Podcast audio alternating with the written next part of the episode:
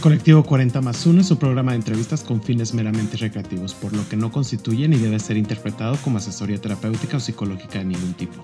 Te alentamos a buscar asesoría profesional que atienda a tus circunstancias personales en caso de que así lo requieras. Las opiniones vertidas en el presente programa son responsabilidad de quien las emite. Si sientes confusión, estrés, miedo o si tienes dudas, The Trevor Project está para ti 24/7 nuestro apoyo es gratuito y confidencial en todo México a través de www.thetrevorproject.mx diagonal ayuda o mensaje de texto enviando la palabra comenzar al 67676 o por WhatsApp al 5592 253337. Hola amigos, bienvenidos a un episodio más de Colectivo 40 más 1. El día de hoy estoy con una de las historias, ahorita van a conocerla más a profundidad, pero de las más increíbles. No les quiero contar más ni darles spoilers de este episodio, pero vamos a tocar muchísimos temas, los temas que hemos tocado, pero sobre todo temas importantes como salud mental. Vamos a tocar temas de amor propio. Vamos a tocar muchísimas cosas, pero ya quiero empezar esta entrevista lo más pronto posible. Bienvenida Rosalba Ortega, ¿cómo estás? Bienvenida a este programa. Ay, muchas gracias. Muy bien, muy feliz de estar aquí, muy emocionada de siempre poder ayudar a dar visibilidad a las causas que de verdad lo merecen. Entonces, muy feliz de estar aquí. Gracias por tu invitación. No, hombre, yo el más feliz de que tú estés aquí para empezar a tocar los diferentes temas, yo creo que esta pregunta es muy importante. ¿Cuál es tu definición de superación y por qué relacionas esta definición con esta palabra? Ay, em, para mí superación es tener la habilidad de tomar lo que nos pasa, sea bueno o malo, y mover hacia donde queramos porque superarse es algo súper subjetivo. El éxito, el definir si estás en, el después de tu antes, es súper personal.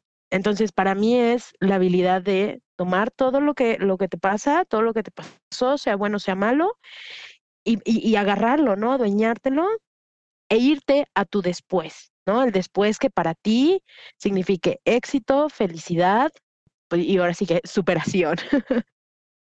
Totalmente.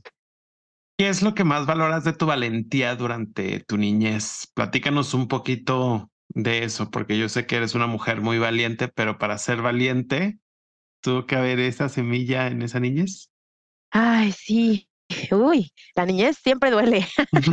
eh, creo que el universo. Yo soy una fiel creyente de que muchas de nuestras características como ser humano no, no las desarrollamos simplemente como individuales que salen de la nada por las experiencias que hemos vivido y que es como reaccionamos, sino hay por ahí algunos estudios, no recuerdo la autora ahorita o los autores, pero hay algunos estudios por ahí que eh, hablan sobre la transmisión en el ADN de la valentía, del coraje, de, de, de, de todas esas cosas buenas que pudieran transmitir tus familiares en, en ascendencia eh, y también de las malas, ¿no? Entonces, creo que para mí valentía es haber logrado entender, haber agarrado esa madurez de tomar mi interacción específicamente con mis papás, que toda, toda la vida trabajaron, y ser autosuficiente, ¿no? Decir, bueno, no están aquí, sí duele, pero no están aquí,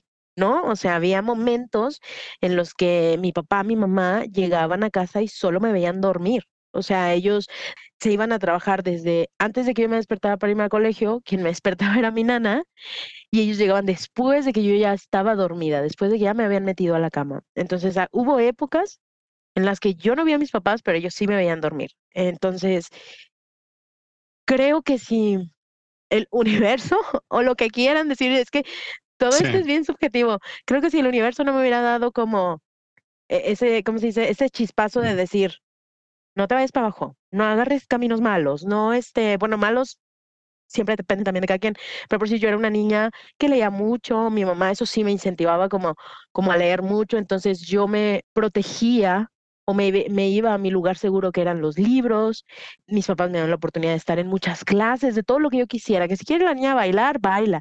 Que si quiere la niña ir a taekwondo, va a nadar, tenis, todo. Entonces, creo que es una mezcla de todos los factores y de decir, a, muy temprana edad y sin saberlo, de decir, vamos a hacer cosas bien de esto, ¿no? O sea, si mis papás no me pueden ver ahorita por X o Y, pues ¿para qué hago algo malo que me pudiera, no sé, llevar al hospital, este, no sé, por decir, hay jóvenes desde muy pequeños que ya son alcohólicos, que se drogan porque no pueden como con esa soledad y ya se abandona porque es un abandono. Sí. Y creo que lo manejé muy bien, ¿no? No sé exactamente de dónde vino, yo creo que viene parte de ADN, creo que es parte de herencia. Mi mamá siempre fue, mi mamá fue la matriarca. O sea, en mi casa, si yo, si alguien me ve y dice, Rosario es una mujer fuerte, eso es herencia, eso sí es herencia genética de mi madre. O sea, porque no se le echaba atrás a nada, ¿no? Entonces, em, en mi casa hubo matriarcado. Mis papás hicieron siempre una muy buena mancuerna. Claro que había problemas, ¿no? En todos lados, no hay Sí, como todos, ¿no? Claro, pero al final del día tuve esta pues oportunidad o, o, se me prendió el foco de decir, bueno, vamos a leer, vamos a pedir más clases, vamos a, no sé, si me acuerdo mucho, mucho, mucho de un día que a mí no me salían las divisiones con punto decimal adentro y afuera. Mi mamá era una maga con las matemáticas, o sea, así de la raíz cuadrada de no sé qué, y ella así, sas, sas, sas, mentalmente, este, tal y tal y no sé qué. Entonces, para ella, el que yo batallara con las matemáticas era como de, ¿cómo mi hija va a batallar con lo que yo tengo? Así, ¿de quién es? Y me acuerdo mucho de esa vez, ¿no? Que, que se desesperó tanto que me agarró del pelo y me dijo, ¿cómo es posible que no entiendas si eres inteligente. Y a mí eso se me quedó muy grabado, ¿no? O sea, el que me dijera, eres inteligente. Y mi papá, o sea, intervino y dijo, oye, oye, oye, suéltamela. O sea, no le entiende, entonces vamos a buscar una maestra. Si tú no tienes la paciencia, vamos a buscar una maestra, ¿no? Entonces, siempre hubo como este balance, creo que eso también tiene que ver entre ellos. Mi mamá era muy arrebatada, este, mm, mi abuelo no le permitió terminar la escuela, entonces también de ahí habla mucho de su forma de actuar. ¿Hasta qué grado de este escolaridad llegó? Con mi abuelo, fíjate que creo que terminó la primaria y empezó la secundaria, pero mi abuelo le dijo, mi mamá quería estudiar y ser abogado. Y, y, mi mamá desde bien chica le dijo, papá, quiero estudiar que la prepa, que la secundaria, y quiero ser abogada. ¿Para qué? Mi abuelo era de rancho y él venía desde bien abajo, ¿no? Y él hizo mucho dinero desde bien abajo y echándole ganas. Y mi mamá le dijo, pues para superarme, para tener éxito, para tener dinero, para tener renombre. Y, y, me acuerdo que mi papá me decía, porque a mi papá le tocó todavía ver esa infraestructura en la tienda de mi abuelo, había una mesa, un escritorio atrás del, del, del mostrador de la mesa y el escritorio tenía de estos botes gigantes de, de, chiles en vinagre, ¿no? Vacíos. Y todos estaban llenos hasta arriba de monedas, de billetes. Y mi abuelo volteó y le dijo, mi mamá lloraba cuando contaba esto. ¿Para qué quieres? ¿Para qué quieres ir a perder el tiempo? Aquí sobre el dinero para que cuentes. No vas a estudiar, te vas a quedar aquí, vas a aprender el negocio y tú vas a ser quien sea mi sucesor, ¿no? Mi mamá tenía otros tres hermanos, cuatro hermanos, creo. Este, me sé mi familia, ¿verdad? Em, y ella fue la única a la que le quitó la oportunidad de estudiar. Entonces, eso también define mucho de cómo ella era conmigo. Yo lo veo hoy en día y creo que el cómo ella fue creciendo, se fue haciendo fuerte, pues al final del día cuando se embarazó y me tuve, yo fui una niña súper deseada, mi mamá desafortunadamente tuvo eh, dos este, abortos eh, naturales, espontáneos, y ya cuando llegué yo súper deseada la niña y súper deseada la niña, y yo siento que, que, todo eso, porque aparte mi mamá pasó su embarazo sola, ¿no? Mi papá biológico, este, se fue así, vaya y nos vemos, sé que no necesitas dinero, no necesitas de mí, entonces pues, este, entonces yo siento que todos esos procesos, que aunque mi mamá estaba llena de amor con su familia, yo era una niña muy deseada, una nieta muy deseada, de cierta manera me pasó resiliencia, de cierta manera me pasó esta, esta habilidad de decir, no, o sea, no, no voy a permitir que me lastimes, no voy a permitir esto, lo otro. Y creo que de ahí viene la valentía, ¿no? De lo que pasas cuando eres pequeño y que te hace el clic en tu ser y que tampoco está mal si es que no eres lo que definimos como valiente, ¿no? No está mal para nada, o sea, cada quien sabe qué les cuesta, ¿no? O sea, a lo mejor para mí levantarme un día ya es el acto más valiente que estoy haciendo. Pero de niñez creo que viene de todo eso que te acabo de contar. Un poco de todo, pero está súper interesante la historia. Y hay dos preguntas que me gustaría hacerte. La primera, ¿tu mamá quería cumplir sus sueños en ti? O sea, de que fueras a estudiar, estudiar la carrera, que, o sea, sabes de que seas una mujer empoderada, que actualmente lo eres. Esa es una pregunta. Y la otra es, ¿qué representó tomar la decisión de realizar un cambio de carrera? Porque tú originalmente estás estudiando una carrera, tomaste la decisión de cambiarte a otra. Entonces, esto va muy de la mano con lo que nos comentas a nosotros. Totalmente, em, sí. Mi mamá y yo me di cuenta de, de que ella quería vivir sus sueños a través de mí cuando yo salí del closet con ellos. ¿no? O sea, hubo un momento en el que ella me dijo, pero ay, yo quería que te casaras de blanco en la iglesia y yo quiero nietos y yo quiero esto y lo otro y, y mi yerno y yo así como de, pues aún me puedo casar de blanco, a lo mejor no en la iglesia, pero aún me puedo casar de blanco, ¿no? Y, y, nietos. Dije, la ciencia ha avanzado muchísimo y no necesito de un hombre. Y si mi pareja me dijera, dale con un hombre, pues le doy con un hombre y hago un niño o una niña, lo que sea, y, y ya está, ¿no? Entonces, sí, ella al principio, por si en la parte después de prepa y esto, como que de repente me decía, ay, licenciada en Derecho, ¿no? Y licenciada en Derecho, yo así como de, de inicio yo quería ser eh, doctora. Yo le dije, oye, más, ¿sabes qué? Tengo amigos que ya están terminando la carrera y cuando platico con ellos se me hace tan fascinante y lo mejor es que les entiendo. O sea, sin yo haber abierto un libro de medicina, de anatomía, no me perdía en la conversación, ¿no? O sea, mi, cerebro era capaz de entenderlo, de digerirlo, de concluir cosas y, resultaba que, que, yo agarraba perfectamente el hilo, ¿no? Entonces le digo, oye, quiero estudiar medicina. Y fue un rotundo no.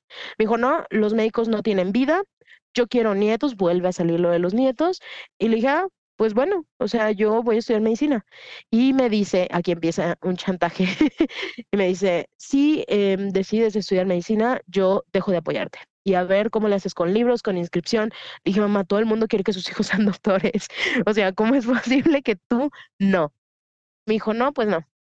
Después dije, ok, mira, me encanta cocinar, lo disfruto, es un desestrés, esto y lo otro.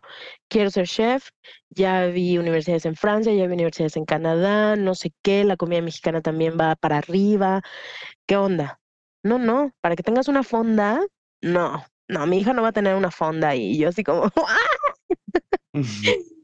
Y me voy a Londres, me manda a Londres justamente para, para alejarme de mi pareja en ese momento y a ver si me volvía heterosexual. Y regresando, yo tenía muy claro como que quería ser licenciada en Relaciones Internacionales, ¿no? Como que toda esta parte social y demás era como, ah, sí, lo quiero. Lo hablé con ella. En mi casa hubo un tema de seguridad este, desde el 2009. A mi ciudad natal llegaron unos grupos de estos delictivos y mi mamá lo que hizo fue mandarme fuera de la ciudad entonces ella me decía, si quieres estudiar esto, la tienes que estudiar fuera del país. Yo ya no quiero que regreses, ¿no? O sea, aquí ya es muy peligroso para que, para que tú vuelvas y, y he construido, o sea, ello, e, eso sí se lo admiro, el poder sacrificar, porque yo era su mayor adoración en la vida, el poder sacrificar el estar con tu hija en un proceso educativo, el que cumpla unas metas, el que sea la primera estudiada, ¿no? Porque en, la casa, digo, ahorita mis primos y mis tíos ya tienen licenciatura y así, pero en ese momento yo era como que la única que socialmente iba e, en el timing correcto, ¿no? Claro. Y dije, wow, entonces empecé a buscar, pero también me entra como la onda de mi pareja y dije, ay, no, ¿qué onda? Entonces la convencí de irme a Ciudad de México al TEC de Monterrey. Entré y todo, todo súper bien. Eh, desafortunadamente, a los dos meses de que yo llego y que empiezo a estudiar y que aparte tenía promedio de excelencia, eh, secuestran a mi mamá y, y no la devuelven nunca ¿no? Entonces, ah, me manda mi papá a Estados Unidos. Estuve allá seis meses con unos tíos y regreso y le digo, ¿sabes qué? Es que yo no quiero irme. O sea, yo amo mi tierra y yo extraño la comida y yo te extraño a ti. ¿Cómo es posible que tú quieras vivir esto lejos de mí? No, yo te necesito. Total, llegamos aquí a Guadalajara, ponemos un negocio, me iba súper bien. De hecho, una de mis pasiones en la vida es envolver regalos. ya por ahí te mandaré el video de, del regalo que le, que le envolví a la chica con la que salgo, encuentro esa pasión y resulta que empieza a salir con una chica, ¿no? De, de, San Luis. Y ella me lo canta así. Me dice, yo veo que eres exitosa, eres inteligente, esto y lo otro, me encantas, te admiro, pero yo no voy a andar con alguien que no tenga una carrera. Y yo, ¿sabes qué onda, no? Entonces, nada más para entender, pusiste en pausa ahorita con esta situación que nos contaste, pusiste en pausa la carrera. Mis estudios, sí, Y en ese momento que estabas estudiando.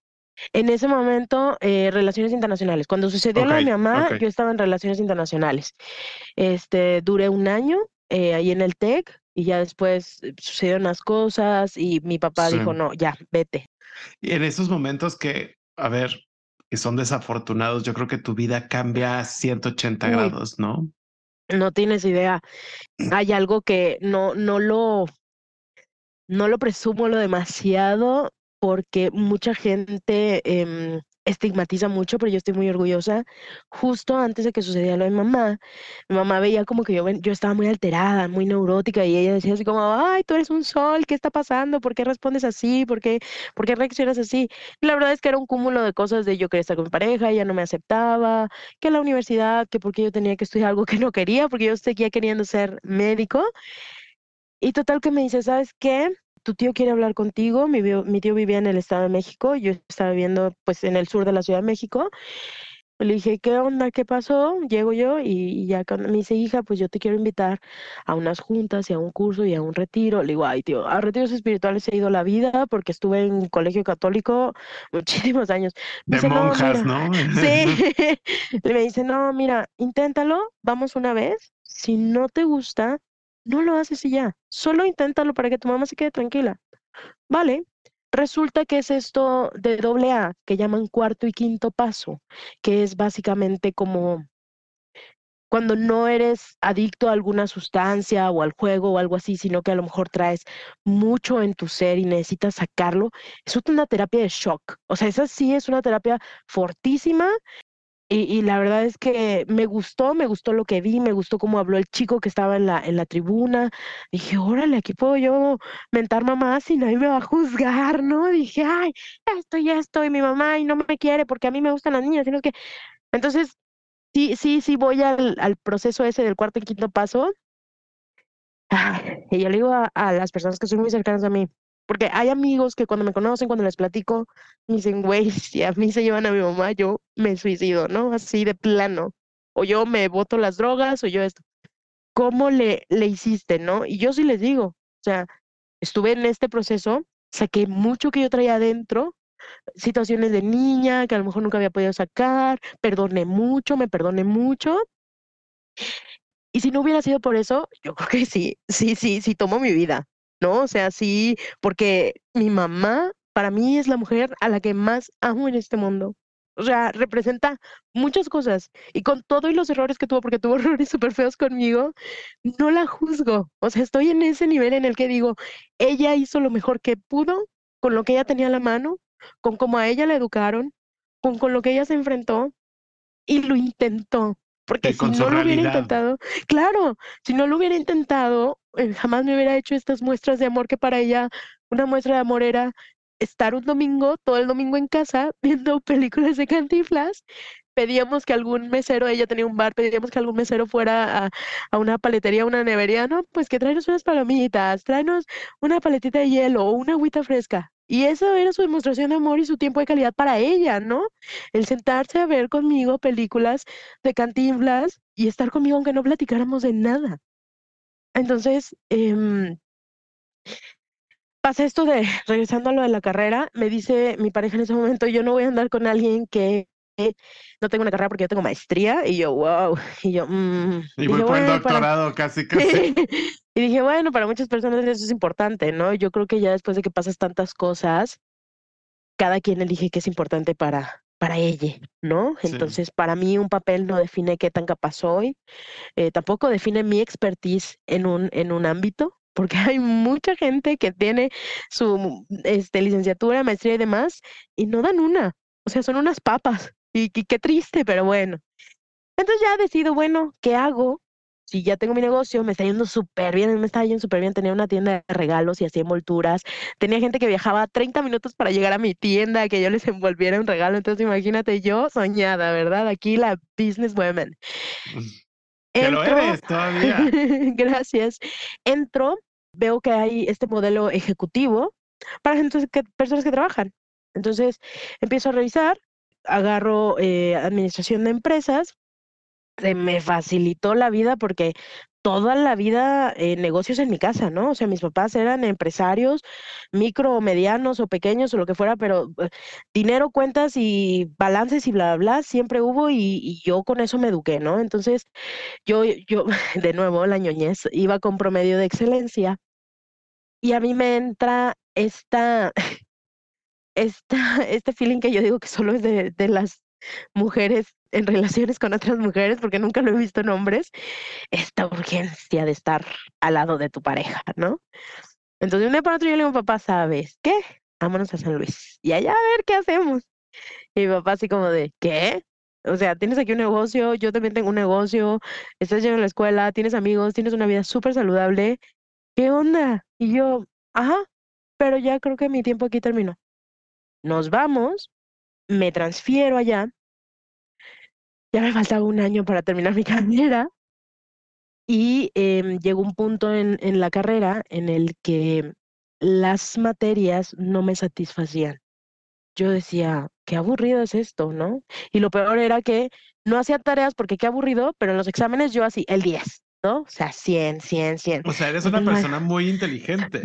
Sí, me gusta educarme, me gusta la escuela, me gusta aprender, pero soy muy selectiva en qué aprendo y en qué invierto mi tiempo, mi conocimiento, mi energía, mi capacidad mental. Sí, soy muy selectiva en eso y a mucha gente no le gusta porque no sigo la norma. O sea, yo puedo desechar a lo mejor, no sé, me aprendí una ISO, la usé para lo que tenía que ser y literal yo digo, adiós, porque ese espacio puede ser para otra cosa más importante para mí.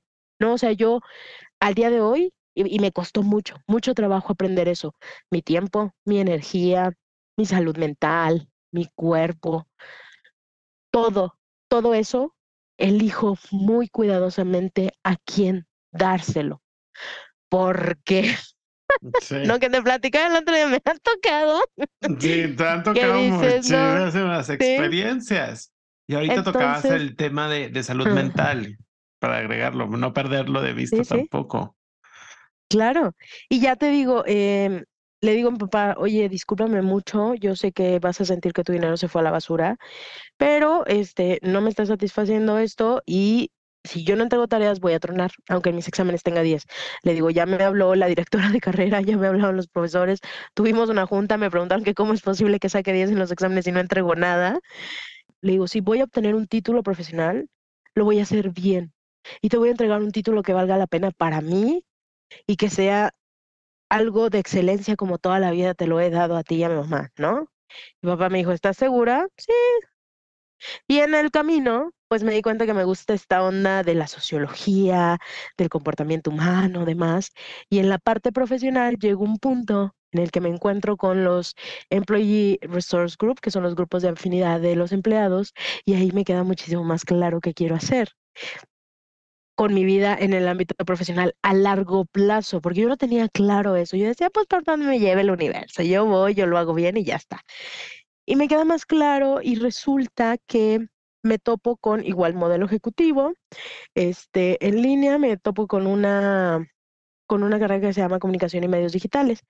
Y en este ámbito de andarle ahí jugando al activista y demás, em, eh, aprendo y entiendo que la comunicación es fundamental cuando quieres hacer un cambio, ¿no? O sea, es, es clave. Algo bien comunicado, mira, así te va a, a, permitir hacer lo que quieres. Cambias completamente el tono de la comunicación de algún producto, de alguna persona. Sí. Es básico para poder atraer a la otra persona y hacer esa conexión.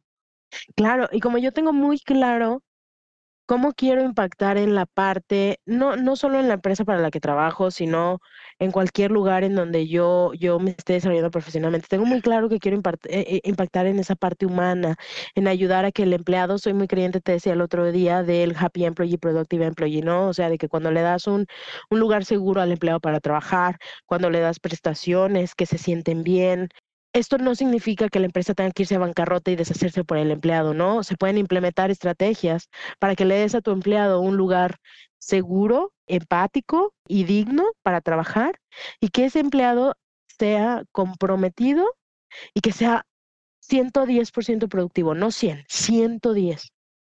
Entonces, pues decido y hago el cambio. Y mi papá ya cuando le platico me dijo, ay, y la vas a acabar. Y yo, sí, yo también te hubiera dicho lo mismo. Perdóname. no, lo entiendo, no Perdóname, pasa nada. te hubiera dicho, pero ya, e, esta es la última, ¿verdad, mi Esta es la- Sí, le dije, le dije, mira, pues la voy a acabar, le digo, porque sí o sí esto me va a ayudar en lo que yo quiero hacer a futuro. Le dije, aunque a lo mejor ni me guste lo que vea, pero sé que esto, el entender y el aprender de, de esto, le digo, me va a llevar a donde yo quiero. Y esta vez yo nada más estoy comunicando que voy a entrar otra vez a la universidad y no te estoy pidiendo dinero. Le digo, porque ya sé que tres años, dos años y medio, pues estuviste pagando mes con mes y yo de repente te dije, ya no, gracias, porque ya no me gustó. Le dije, yo entiendo el esfuerzo que representó esto y, y, te respeto, ¿no? Y lo valoro. Y por ello, hoy yo me voy a pagar la carrera, tenga que hacer lo que tenga que hacer, ¿no? Entonces, mi papá no lo entendía, ¿no? Decía, ya estás estudiando, ya acábalo. Y eso me decían muchos amigos, ya estás ahí, güey, ya acábalo. ¿Por qué no lo acabas? Y yo, pues porque no me hace feliz. Yo no quiero ser una profesionista amargada, Claro. eh, no disfrutando lo que estoy haciendo y no obteniendo lo que yo quiero a, a largo plazo, ¿no? Entonces de ahí, de ahí viene lo del cambio de carrera y que se vuelve muy fuerte. Me gustaría justo cerrar eh, esta sección porque tocabas ahorita un tema muy importante de la salud mental, que creo que eso es básico. ¿Cómo trabajaste en ello y por qué es importante generar visibilidad sobre la salud mental? Eh, ¿Cómo trabajas en ello? ¿Cómo te fortaleces para trabajar en tu salud mental? ¿Qué nos pudieras compartir o regalar? Fíjate que es muy doloroso. Es muy doloroso aprender y entender que necesitamos ayuda, aceptar y pedir ayuda. Es doloroso.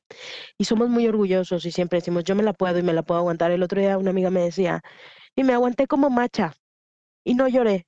Le dije, ¿por qué? ¿Por qué tienes que aguantarte? Si quieres llorar, llora. ¿Por qué te tienes que quedar con ese sentimiento negativo en tu cuerpo? ¿Por qué tienes que contaminar tu ser, tu corazón, tus venas con energía negativa? Llora. Y si la gente voltea a verte, pues que te volteen a ver. A lo mejor no tienen algo más interesante que voltear a ver. Entonces, esto lo aprendo porque a raíz de lo que pasa con mamá, pues obviamente mi relación con mi papá se rompe en muchos aspectos, ¿no? A mí en el TEC me apoyaron poniéndome con un psicólogo y, y vi que me, que me ayudaba mucho. Él, por ejemplo, me recomendó un libro que yo le sigo recomendando al mundo y que yo sé que mucha gente no lo entiende, que es Kafka on the Shore, ¿no? De Haru, Ha- Haruki Murakami. A mí ese libro, bueno, o sea, fue mi soporte en los primeros meses de cuando pasó lo de mi mamá. Y es un libro bien random, donde sale un gato que habla, donde sale un, un, un, un tipo con una forma, de- donde lo describen como Johnny Walker, el del whisky, donde llueven pescados, donde... Pero es un libro de self-discovery y lo que más me marcó de ese libro es una parte donde dice, tienes que ser el niño de 15 años más valiente del mundo. Y yo dije, ay, ¿por qué tienes que serlo? No, o sea, ¿quién dice que tienes que serlo? Y bueno, pasa eso, se rompe muy feo la relación con papá, empezamos a ir al psiquiatra porque, pues eventualmente yo dije, esto está mal y necesitamos ayuda, ¿no? Con profesionales que ayuden a mediar nuestras conversaciones, porque ya ni siquiera podemos tener conversaciones. Los dos como tal, o sea, como, Sí. pues porque los dos sufrieron un Sí, una suceso. pérdida, sí, claro. Entonces, yo sí continúo, él no, mi papá tiene una mentalidad muy de antaño, este, he intentado eh, llevarlo de la mano y decirle, mira, esto te va a ayudar. Le he dicho, ve con un padre si quieres hablar con un padre, habla con tus amigos, o sea, pero su mentalidad machista y como a él lo enseñaron, eso es impensable. Entonces, pues yo empiezo a trabajar en mí. Tardé cinco años en, en psiquiatra por lo de mi mamá y medicada. El día que me dieron de alta, yo decía, ay, ¿por qué me están dando de alta? Yo no estoy preparada para la vida, ¿no? Y los psiquiatras, porque tenía dos psiquiatras, eh, eran especialistas en diferentes cosas, pero me veían al mismo tiempo y me dijeron, ya estás lista, ya no necesitas el medicamento, ya has avanzado muchísimo, si quieres seguir terapia, aquí estamos, pero nosotros ya podemos darte de alta. Me dijeron, Sí. tienes cinco años con esto, toda, me dijeron, nunca olvides que toda la vida te va a doler, porque no perdiste un coche o una casa. Sí, no. Perdiste a tu ser más amado del planeta, ¿no? Pero así como va a doler toda la vida, la vida sigue aunque se escuche feo. Y ella ya no está. Y a lo mejor vuelve, pero a lo mejor no y no la puedes esperar. Entonces, a, partir de ahí digo, ok, voy a intentarlo mucho. Voy por la vida, voy bien y sucede esta parte de... Em, me, me, me, violan en una fiesta. Eh, yo, em, mi amigo de la fiesta fue muy amable para decirme, quédate, andas muy borracha y no quiero que te pase algo. Y uno de sus amigos se aprovechó de que yo estaba pues pedísima. Sí, claro. Y nada más me mandó un mensaje por, por, por Facebook y me dice, hola, oye, este, yo te recomendaría que vayas a, este, a la farmacia por una pastilla al día siguiente. Y yo, ¿qué? Me dice, pues sí, no te acuerdas de anoche. Y yo, ¿perdón? ¿Qué me tengo que acordar de anoche? ¿Qué estás hablando? O sea, yo estaba borrachísima, por eso no me fui a mi casa. No, pues es que yo entendí como que tú querías y cuando entré, pues no pusiste resistencia. Le dije, güey, estaba pedísima. Sí, Me claro. sentí tan avergonzada porque dije, wow, o sea, no sabía ni a quién decirle ni cómo decirle. Y yo decía, ay, no puede ser, ¿no? Bueno. Y después sucede que entro en una relación con una persona Em, a la que yo quise mucho por mucho tiempo. Yo tal vez estaba hasta como obsesionada, la tenía muy idealizada. No estaba obsesionada porque no les toqueaba ni nada de esas cosas raras, o sea, como que intentaba comportarme, pero sí la tenía súper idealizada y la veía y yo así, entonces entro en una relación con esa persona y em, yo hablo por mí, no por ella. Em, yo de tanto amor o de tanta idealización permití muchas cosas que me lastimaron muy mal. Entonces, em, a veces yo tenía momentos de lucidez y le decía, sabes que ya no quiero esto. ¿Por qué no tenías momentos de lucidez? Porque ella me hace, o sea, yo un momento de lucidez eh, lo, lo considero a cuando ella me hacía como algún desplante, alguna grosería o algo que yo supiera que estaba mal para conmigo y yo decirle, hey, basta, no quiero esto, no me gusta. Para mí es un momento de lucidez porque mucho tiempo de nuestra relación ella hizo mil cosas horribles y yo nada más la recibía y no decía nada. O sea, parecía que, que estaba, no sé, ida. O, o, sea, no era yo. Porque aparte mis amigos me decían, güey, ¿qué onda? O sea, ¿qué onda con lo que nos platicas? ¿No? Porque obviamente también necesitaba desahogarme. Entonces llega un punto en el que suceden unas cosas con una tercera, la, la, la. Y, y en este gran momento de lucidez le digo, ¿sabes qué? Si te amo un chingo y si quiero estar contigo y eres increíble y me haces feliz cuando estamos bien, pero no puedo. O sea, esto me está acabando. Esto es muy tóxico es evidente que tú no vas a cambiar, es evidente que tú no quieres mejorar, ya, ya no quiero. Y ella me decía, me acuerdo muy claro que me dijo, me alegro mucho que tú tomes esta decisión. Ella está así súper tranquilo, porque si tú te quedas aquí, yo me quedo aquí recibiendo lo que me des. O sea, yo no me iba a ir. Y yo, Jesus Christ, ah, ¿Es en serio? Sí, sí, sí. Yo espero que me lo esté inventando porque estaba yo muy mal en ese momento emocionalmente, pero yo lo recuerdo súper claro y yo así como de, pues, ¿qué más, qué más quiero, no? O sea, ahí está. E, ahí Eso está. es perfecto sí, ya no para que tienes me otra vaya. señal, literal. Todavía me acuerdo que en esa última llamada duramos toda la noche y como a las 5 o 6 de la mañana se nos corta la llamada y lo último que me dijo es, hey, ¿estás ahí, Ross?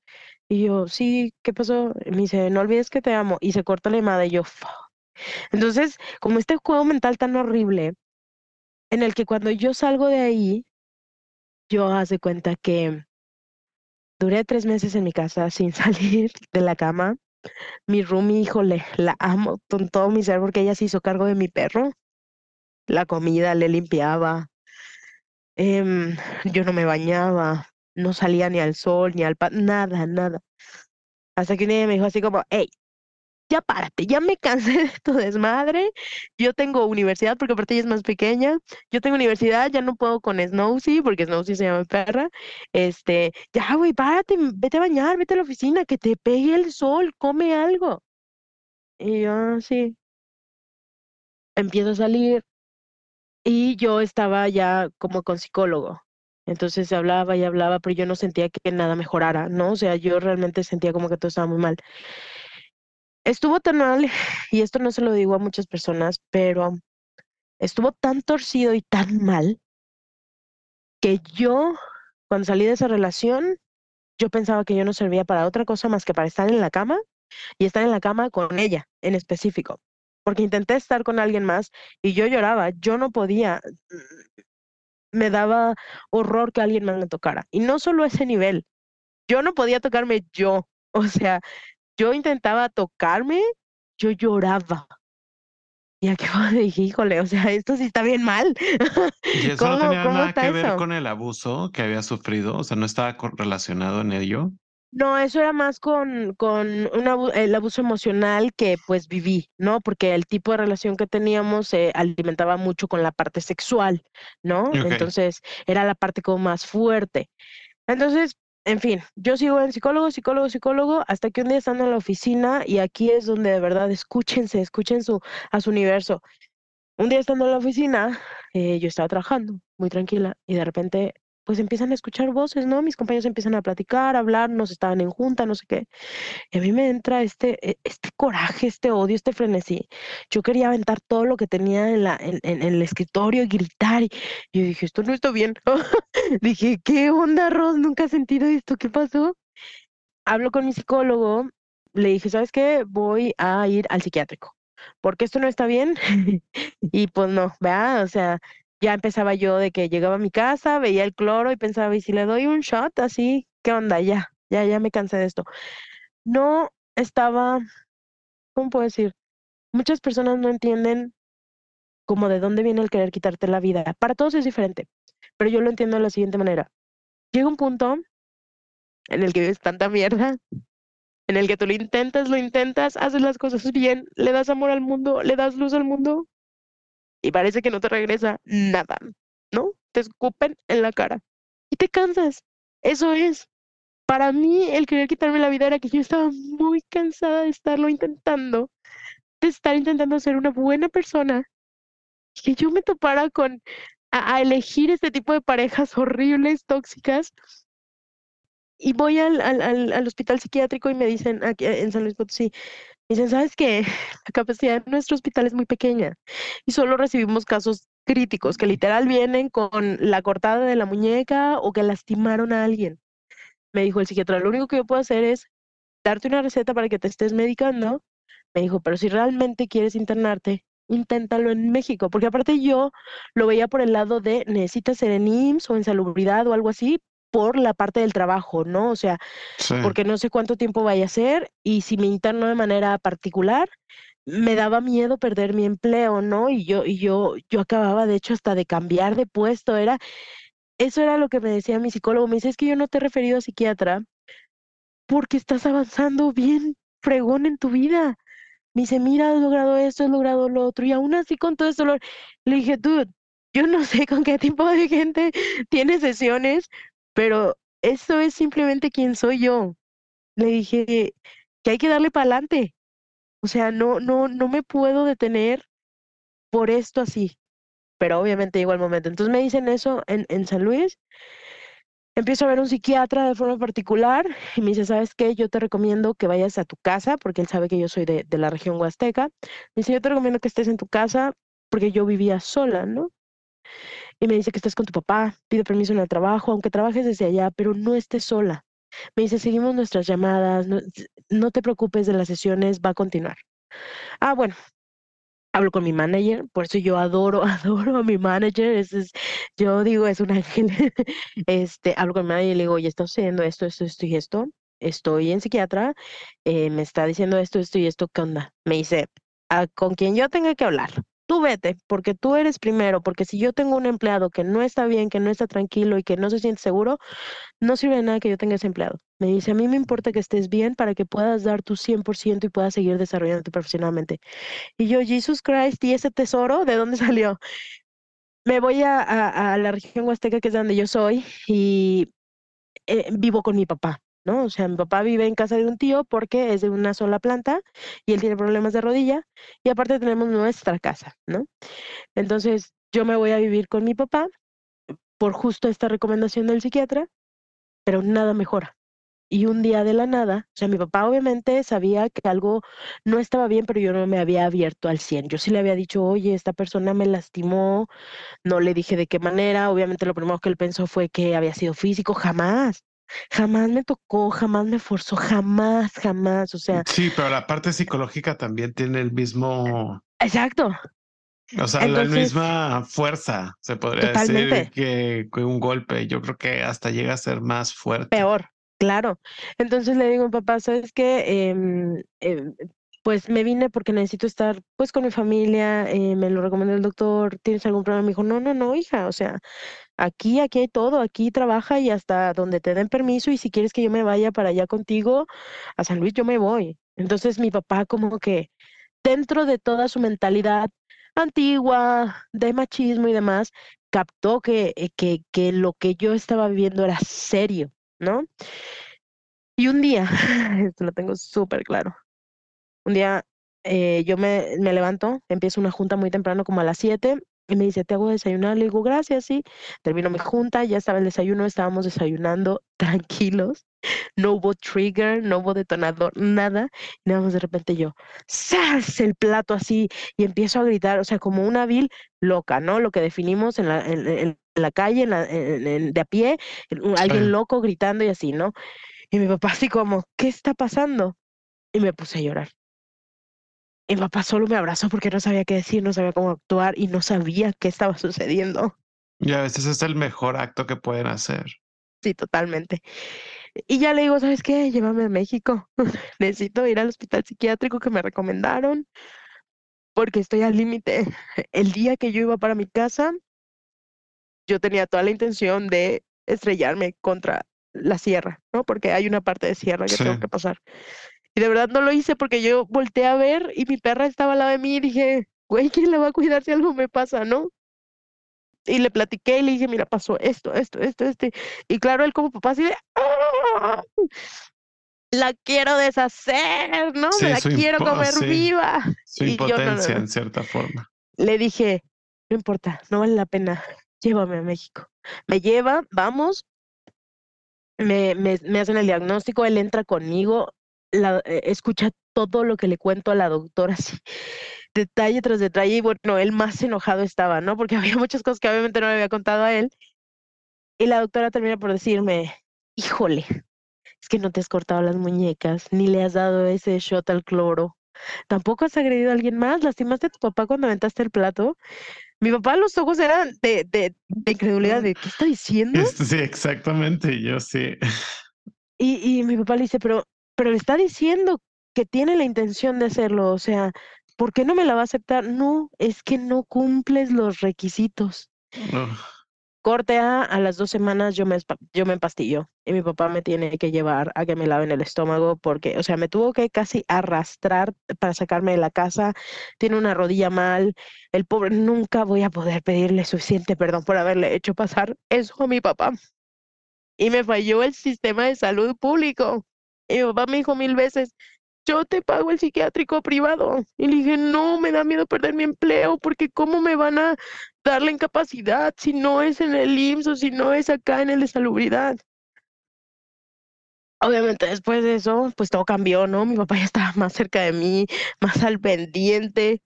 Qué horrible que algo así tenga que pasar para, para que se unan más las personas, ¿no?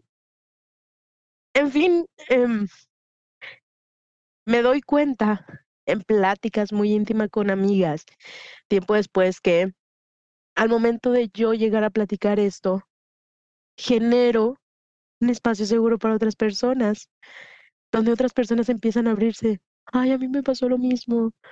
Yo estoy viviendo algo parecido. ¿Qué hago? Es... Y ahí es donde yo dije, ¿qué? ¿Y por qué no se habla más? O sea, ¿por qué? O sea, no estamos locos, simplemente hemos pasado tantas cosas que claro que se nos tuerce un tornillo. A ver, o sea, tortura a alguien tanto y espérate que sea bien, bien lógico y bien sensible. Claro que no, algo va a perder.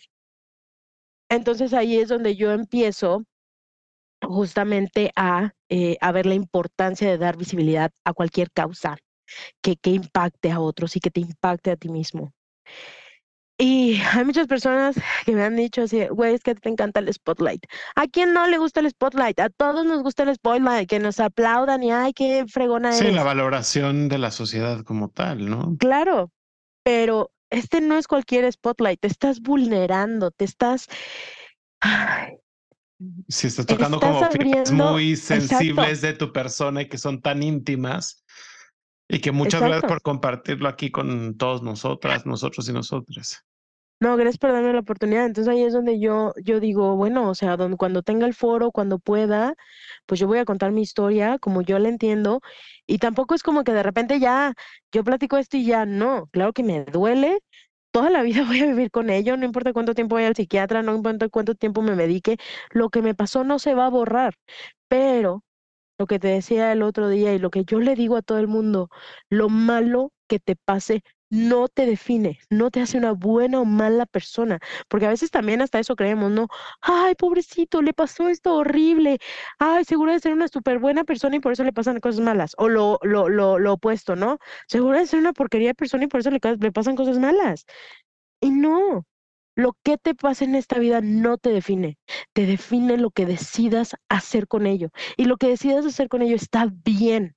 La única persona que se puede juzgar a sí misma eres tú, ¿no? O sea, entonces si yo decido tomar todo lo horrible que me pasó, si yo decido platicar cómo fue estar en una relación abusiva, que yo me di, o sea, me daba cuenta del abuso, pero hasta mucho tiempo después en terapia sí me di cuenta de la magnitud del abuso y de dónde entra esta onda de cuando tú lo permites y cuando el otro te lo hace, porque eso también, a las víctimas de abuso, híjole, la frase de tú, tú la dejaste hacerlo, no sabes cuántas veces la he escuchado y que creo que la única persona que nunca me lo dijo es mi papá. Pero no sabes la cantidad de veces que me dijeron, pero ahí estabas, güey. Si ya sabías, si tú leíste los mensajes de que andaba con la otra morra, pues tú ahí seguías, güey. Y yo así de, es que no era yo, o sea, yo no estaba en mis cinco sentidos, yo estaba, a, ¿cómo se dice? Impresionada, estaba yo a esta mujer la veía como una cosa fuera de otro mundo. Y cuando estábamos bien, realmente estábamos bien. Me hacía sentir muchas cosas que yo aprecio, como seguridad, este, que se preocupen por ti. O sea, realmente sí los hacía. Pero después venía el abuso. Era como de, ay, te, te, hablando tantito, que veas que te quiero, pero ay, te va mi madrazo. Entonces, creo que, que debemos de alzar más la voz. Y, y, y, no, o sea, quienes nos atrevemos a hacerlo, no estamos, esto sí me gustaría aclararlo mucho, hacer mucho hincapié. Nadie está buscando que nos aplaudan, que nos digan, ay, pobrecito, no. Si estás aquí con la capacidad de hablarlo, porque también eso lo confunden mucho con, ya lo superaste y ya no te duele. ¿Qué? ¿Tú crees que algún día yo voy a superar que se llevaron a mi madre? ¿Que es la cosa que yo más amo en este planeta? Claro que no pero entiendes que hablarlo también te ayuda a sanar. Yo me di cuenta que entre más lo hablaba, lo platicaba, lo socializaba, no solo también sensibilizaba a la gente a mi alrededor, sino que también esa cicatriz dejaba de sangrar y sí se iba cerrando, sí se estaba volviendo en una cicatriz, ya no era una costra. Entonces, por eso es muy importante. Y, y hay que quitar mucho estigma y hay que... Hay que uno quererse bastante. Y como decías, la frase que me compartiste, lo que no es visible no existe y si no se ve, no se puede mejorar, trabajar y arreglar. Sí, sí. O sea, cuando tú ignoras algo, cuando tú ignoras la realidad de alguien, a lo mejor por, por, por mera ignorancia que de verdad no tienes los recursos para conocer otras realidades, pues para ti todo está perfecto, porque tu realidad está perfecta. Pero cuando empiezas a ver, por ejemplo, yo de la zona en la que soy, ahora que empezaron a hacer una supercarretera para que, uy, todos los turistas vengan y así, el impacto social y ecológico que generó eso, híjole, la gente no está feliz por esa carretera, ¿no? O sea, entonces, em, esta parte de dar esa visibilidad de decir, mira, esto está pasando. De ahí salen las noticias, ¿no? Las noticias se crean no solo de manera local, sino que se crean estas agencias de noticias para poder intercambiar noticias de otros países y entender qué está sucediendo en otros lados. Y es lo mismo con esto, conocer otras realidades, conocer otras vidas, escuchar otros sufrimientos, porque obviamente a lo mejor para no sé, la típica Karen gringa sufre muchísimo porque no le dieron el Starbucks latte con leche deslactosada y quiere hablar con el manager. Y a lo mejor es un sufrimiento real para ella.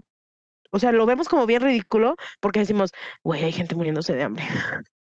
y tú estás enojada porque no tienes leche deslactosada. pero a lo mejor le da diarrea, es intolerante. A lo mejor el sabor no le gusta. A lo mejor está teniendo un mal día también. Exactamente. O sea, hay el juzgar otros, em, otros sufrimientos no nos hace mejor que ellos. Y tampoco justifico que usemos nuestro sufrimiento para lastimar a otros. Mucha gente dice, hurt people, hurt people. No es cierto. Yo no creo en eso. Yo personalmente no creo en eso. Imagínate yo la cantidad de sufrimiento que no estaría repartiendo por la vida. creo que sí hay un poco de lo que te comentaba de, de mi infancia, ¿no? De cómo tú decides, de qué eliges, de, de qué es lo que tú consideras bien o mal. Y, y a partir de ahí, pues si te lastimaron y, y, tú quieres que alguien te la pague, pues si eso te da paz, pues qué mala onda, pero pues eso le da paz a la persona, ¿no? Lo único que va a suceder al final del día es que la gente se va a alejar de esa persona, porque a quién le gusta que la estén lastimando, pagando culpas ajenas. Sí. Esas fue, me imagino que fue de las razones por las que te involucraste en el VRG de la empresa en la que trabajas actualmente, ¿no? Yo creo que esta ya hemos respondido a esa pregunta y muchas que teníamos. Yo creo que basado en todas las respuestas y lo que en verdad muchísimas gracias por compartirnoslo.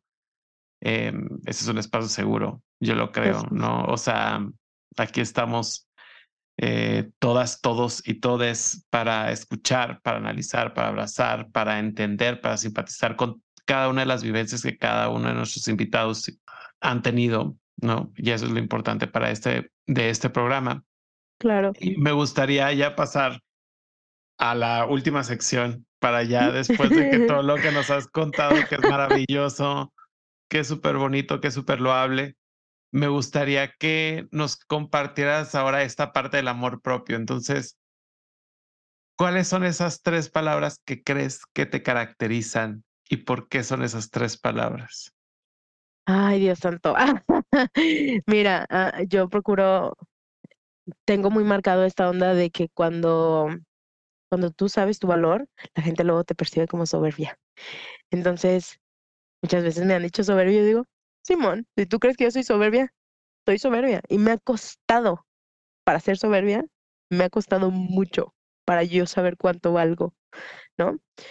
Entonces, tres palabras que me definan, fíjate que cuando vi esa pregunta sí me quedé así como, ah.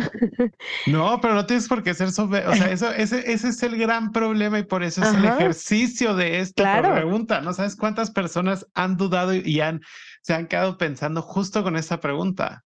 Es decir, es que yo no, o sea, la gente puede decir muchas cosas, pero yo no sé exactamente qué, o sea, es el autorreconocimiento, que es una de las cosas más difíciles de aplicar del ser humano en muchas de las ocasiones, pero esto no solamente pasa contigo, ¿eh? pasa conmigo, es un ejercicio que mi terapeuta me puso en cierto momento de mi vida que me decía, tienes que decirte tres cosas positivas de ti en la mañana. Y yo, ¡Ah! la primera vez que no, güey, yo decía, no, ¿cómo? Pero es un súper gran ejercicio, se los recomiendo a todas, todos y todas que nos están escuchando para que lo hagan. Pero entonces como, ahora... Como en la, perdón, como en la peli de, de, Help, ¿no? Que, que, que la nana le, le, dice a la niña, ¿no? Que repite conmigo, I'm smart, I'm kind, la, la, la, ¿no? O sea, pues sí tenemos que identificarnos como tal. Entonces, yo creo que tres palabras que me pudieran Ay, definir. Una de ellas creo que es transgresora, porque soy fiel creyente de que al problema no se le apapacha, al problema se le resuelve de tajo. Y que resolver un problema, hablando justo la parte, por ejemplo, de educar a, la, a las personas que no son parte de la comunidad o educar a la misma comunidad, no significa que tengas que ser agresivo ¿no? No significa que tengas que hablarles y decirles eres un tonto, eres un paz, paz, paz. Si hay gente que elige, elige ser ignorante, ¿no? Pero por muchas razones, porque tienen miedo, porque tuvieron una mala experiencia, porque no se conocen a ellos mismos, ¿no? Y, y justo estando aquí en la parte de, del, del grupo de afinidad de empleados, me doy cuenta en los primeros meses que estar pampering, el problema educacional, pues no ayuda. Y yo dije, a ver, cuando a mí me, a mí me traen, me, me hacen la invitación para ser el líder, me hace la invitación la persona a la que habían elegido como líder y me dice, oye, yo creo que tú me puedes ayudar un montón. Le dije, vale, vamos a platicar. ¿Qué traes en mente? ¿Qué onda? Y obviamente en espacios corporativos, pues hay que ser súper cuidadoso, ¿no? Porque no le puedes imponer al empleado. Eso lo tenemos muy claro. Pero dar las herramientas, brindar la información, proporcionar espacios seguros, no es imponer. Tú estás brindándolo como empresa, como dueño de, lugar, como lo que sea. Quien lo quiera usar, qué buena onda. Quien quiera aprender de ello, qué buena onda. Pero hay que ser así de transgresores, incomodar a la gente. Y no me refiero a que voy a incomodar a la gente besuqueándome, la, la, la. Hay otras formas de incomodar más inteligentes. transgresor es una de ellas. Ay, mm, otra, muy sentimental, muy emocional. Yo veo una película para niños y yo lloro.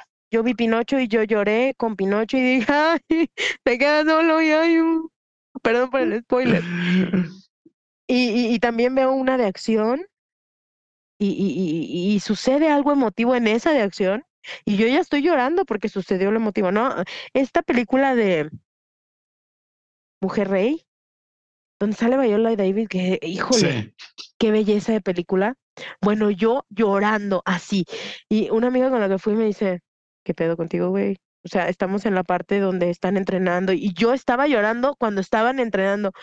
Le dije, es que no entiendes lo poderoso que es esto y lo inspirador y no sé qué. Le dije, es que no, no logras ver. O sea, yo aparte le estaba regañando, no, no logras ver todo lo que históricamente esto dice y donde nos toca nosotros.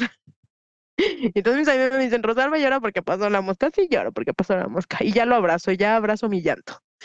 Y la última, híjole. Ay, Dios santo. Se me vienen muchas a la cabeza como una persona que me ama mucho. Pero creo que una de las que mejor me describe es dicharachera. La doña que habla mucho. Yo puedo hablar y hablar y hablar. Y siempre procuro que cuando hablo lo que salga de mi boca sea algo de valor y que aporte, porque si no, ¿para qué hablas? No más hablas. Entonces, sí, sí, sí hablo mucho, pero de verdad procuro que lo que sea que esté saliendo de mí tenga valor para mi interlocutor, porque si no estoy haciéndole perder su tiempo. Creo que ya quedó muy claro que a mí no me gusta perder el tiempo con cosas que no, que no, que no. me interesan. Después de lo que has pasado, ya nos dijiste, lo tienes muy claro, que, no, que es algo que no, no te gusta. Sí, sí, sí. Entonces esas serían las tres. Esas Transgresora, dicharachera y, y emocional, sentimental. Y emocional. Sí, Qué claro. padre es, ¿eh? La parte emocional es una reconexión que estoy teniendo con esa palabra y me gusta muchísimo. Sí. Y hay que aprender a abrazarla. O sea, no sí. tiene nada sí. malo. No tiene nada malo. como que nos, nos la castigaban, ya sabes, de que te decían emocional es malo. No. Es débil, es débil. Es débil, es débil. Ajá. Y uno no quiere ser débil, ¿verdad? Porque débil es, ser, es, es malo ser débil, ¿no? y, sí. y la verdad es que está bien ser débil. O sí. sea, no pasa nada. Todos tenemos debilidades en diferentes campos. Pero te digo, la gente, la gente quiere medir la capacidad de los peces para escalar árboles en lugar de su capacidad para nadar hasta el fondo del mar. Claro. No se puede. Ayúdame completando las siguientes oraciones que te voy a estar diciendo. Voy con el primer enunciado. Soy una persona. Ok. Um, soy una persona unicornio. La vida me ha enseñado que. La vida me ha enseñado que justo. Si no se ve, para muchos no existe, y si no existe, no hay nada que mejorar, arreglar o ayudar. Quiero que mi entorno sea.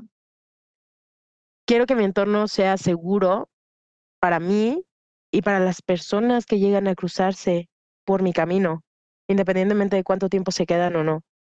Quiero ofrecer lo que entendí que mucho tiempo me faltó, pero por el hecho de que me haya faltado no quiere decir que yo no lo pueda dar y que no me lo pueda dar a mí misma. Entonces, quiero eso, esa seguridad, esa calidez. La quiero para mí, para quien se me cruce. La felicidad es. ¡Uy! La felicidad son muchas cosas. El helado, los perros. Mis perros son la cosa más preciosa del planeta y no sé ahorita cómo los extraño. Ya tengo una semana sin verlos. Em, la felicidad es subjetiva. Es subjetiva, pero para mí es eso. Es, es, es helado, es este, es mis perros. Tus perros, sí. Sí, estar con ellos.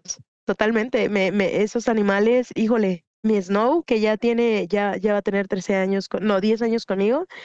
Ay, ese animal se echó mis peores momentos y no se rajó. Ella estaba ahí todo el tiempo. Si yo quería estar dormida todo el día, ella se dormía todo el día conmigo y no me molestaba.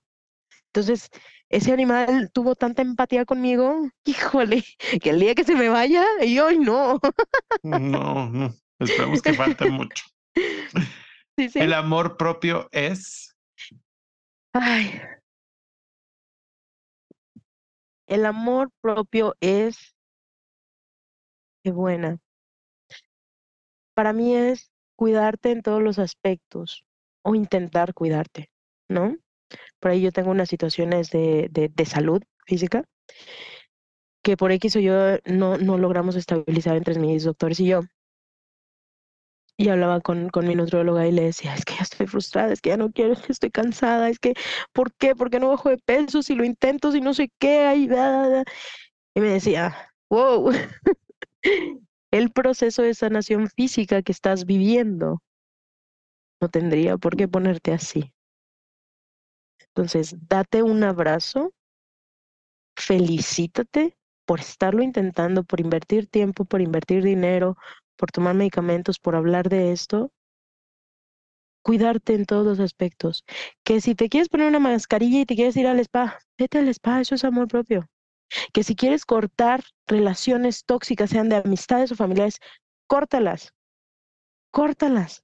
No tienes por qué aguantar a nadie, ni porque tengan tu apellido o tu sangre. No venimos a eso a la vida. Venimos a ser felices y a hacer a otros felices. Si, tienes que cuidarte físicamente, cuídate físicamente, eso es amor propio. Si tuviste una lesión, ve al terapeuta que te haga el masaje o la rehabilitación. Si necesitas ir con un profesional de la salud mental, eso es amor propio.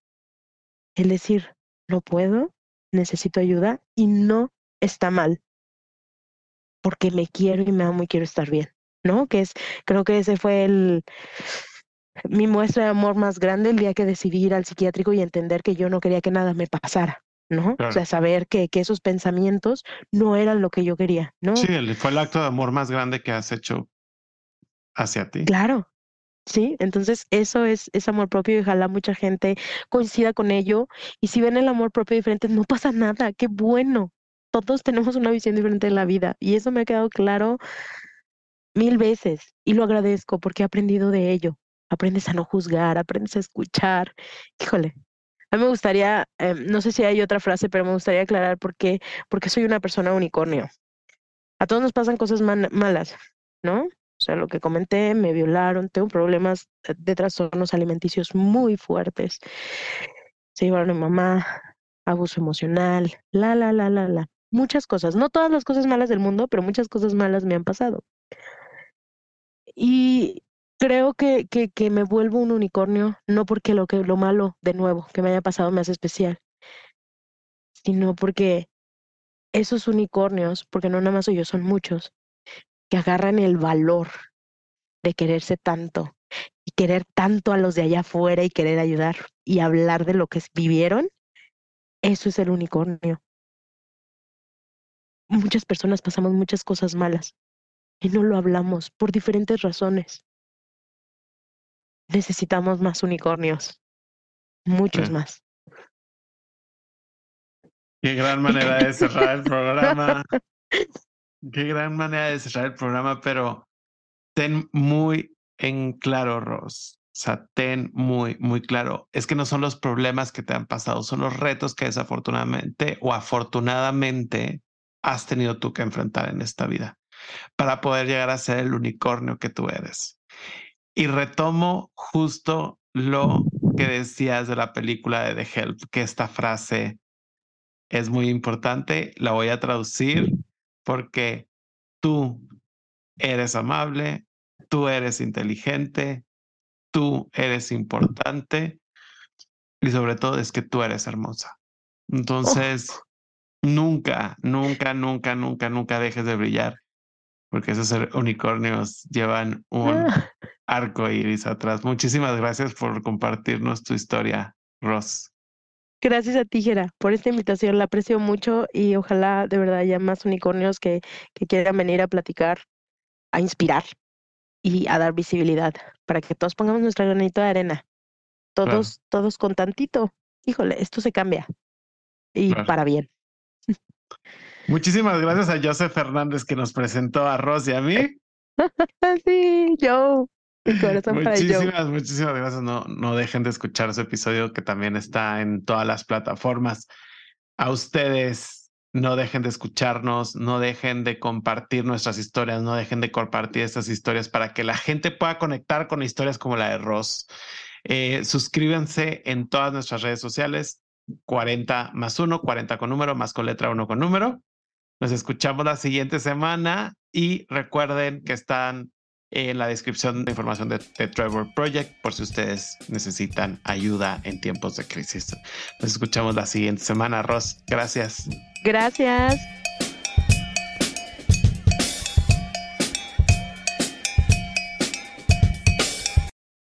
Si tú o alguien que conoces necesita ayuda o apoyo, el personal capacitado de The Trevor Project en México está listo para brindar ayuda en situaciones de crisis y prevención de suicidio.